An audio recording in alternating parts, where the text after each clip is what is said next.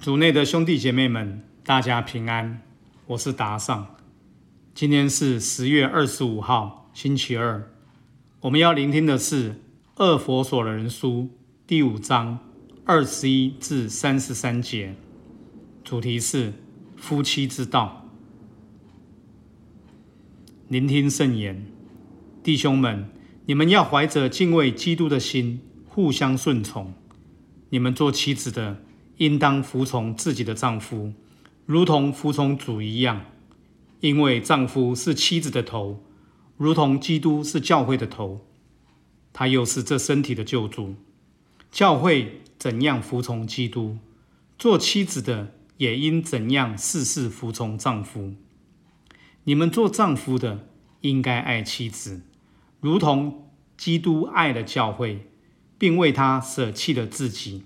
以水洗，借言语来洁净他、圣化他，好使他在自己面前呈现为一个光耀的教会，没有瑕疵、没有皱纹或其他类似的缺陷，而使他成为圣洁和没有污点的。做丈夫的也应当如此爱自己的妻子，如同爱自己的身体一样。那爱自己妻子的，就爱自己。因为从来没有人恨过自己的肉身，反而培养抚育他，一如基督之对教会。因为我们都是他身上的肢体，为此人应离开自己的父母，依附自己的妻子，二人成为一体。这奥秘真是伟大，但我是指基督和教会说的。总之。你们每人应当各爱自己的妻子，就如爱自己一样。至于妻子，应该敬重自己的丈夫。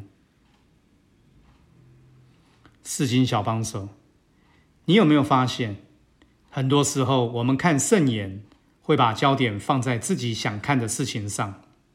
就如在今天的经文中，圣保禄谈到夫妻相处之道，对于做妻子的。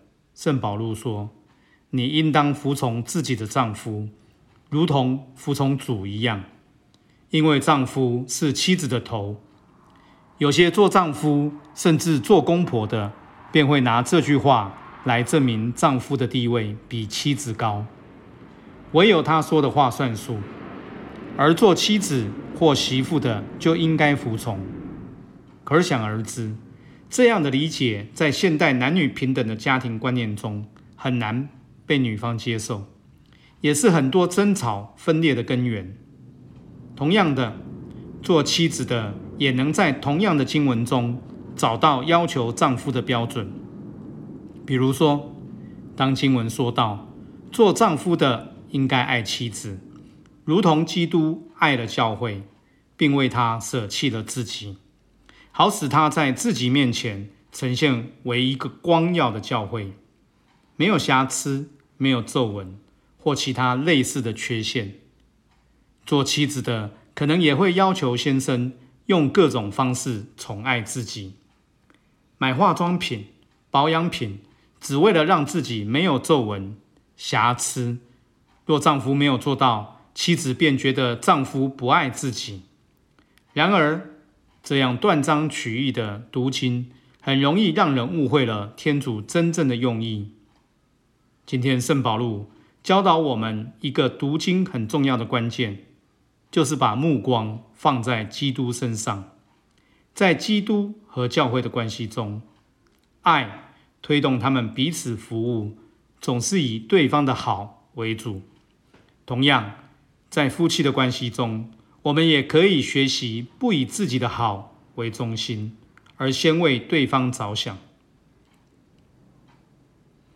品尝圣言，你们要怀着敬畏基督的心，互相顺从。